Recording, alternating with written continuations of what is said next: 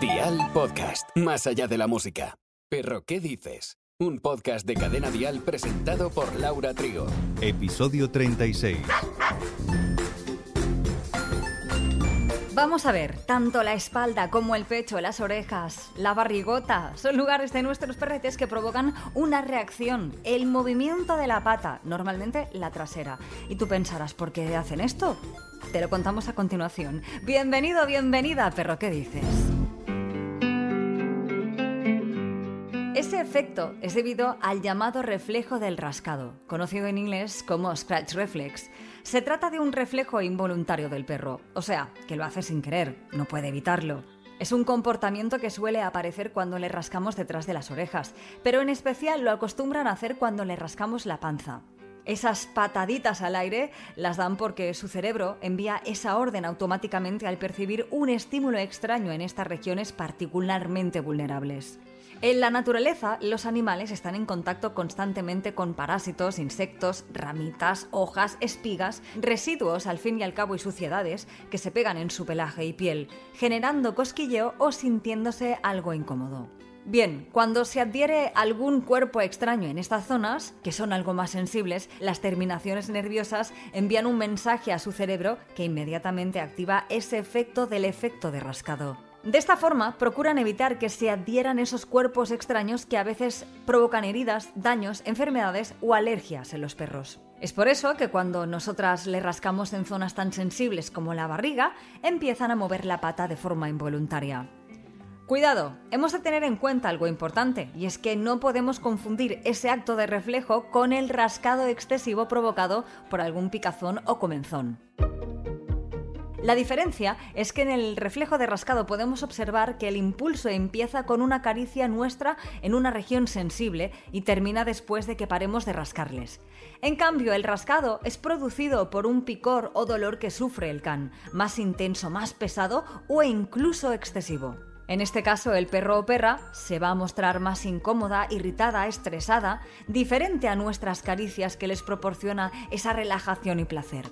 Si tenemos entonces un perrete que observamos que no para de rascarse, recomendamos revisar su cuerpo para ver si existe la presencia de parásitos, picaduras, espigas, que son muy peligrosas, o algún síntoma de alergia o dermatitis. Como decimos siempre, acudiremos al veterinario para verificar su estado de salud y establecer un tratamiento adecuado para la causa que sea. Perro, ¿qué dices? Un podcast de cadena dial.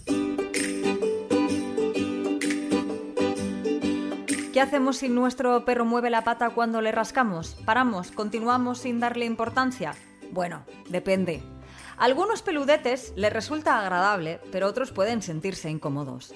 Como siempre recalcamos en Perro que dices, otro nuevo ejemplo de la gran importancia de conocer el lenguaje corporal de nuestro amigo. Si vemos que se muestra relajado y disfruta de esas caricias, evidentemente podemos seguir compartiendo ese momento de mimos, pero si vemos señales de enfado o incomodidad, lo respetaremos y dejaremos de tocarle inmediatamente las zonas que no son de su agrado.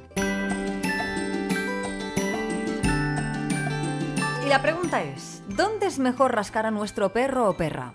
Normalmente les gusta la panza, el pecho y el lomo. Si vemos que se siente cómoda, podemos pasar las manos suavemente por esas zonas. El mentón y alrededor de las orejas también acostumbra a relajarles. Evitaremos, por favor, dar palmadas, cosquillas o estrujones que no son nada agradable para el perro.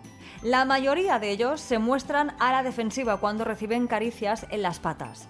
Conviene tocarlas con suavidad y observar sobre todo su reacción. Como hemos dicho antes, si vemos que el perro está tranquilo y relajado, pues podremos continuar con suavidad e incluso acariciar otras partes del cuerpo que les dé placer. Si su reacción, por el contrario, no es positiva, nos apartaremos y dejaremos de tocarle o rascarle hasta que esté más receptivo. Y si no, nada. No solo de peludos vive el reino animal.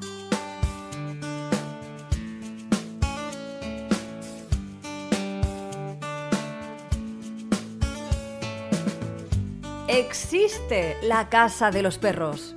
La curiosa Casa de los Perros está en Barcelona, subiendo de paseo por el Tibidabo, en la avenida de la Riera de Valcarca, en la calle Bolívar. Se trata de una fachada que está llena de figuras de perretes. Es de una sola planta y muestra un estilo ecléctico. La Casa de los Perros fue construida en los años 1911 a 1929 y que el ayuntamiento la compró.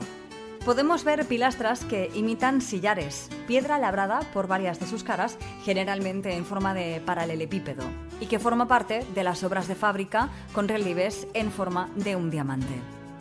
Hay cuatro estatuas de niños desnudos y entre cada uno de ellos un medallón con la cabeza de un perro tallada en piedra.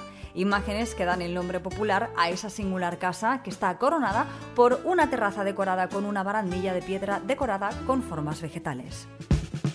Y la semana que viene, en Perro ¿Qué dices?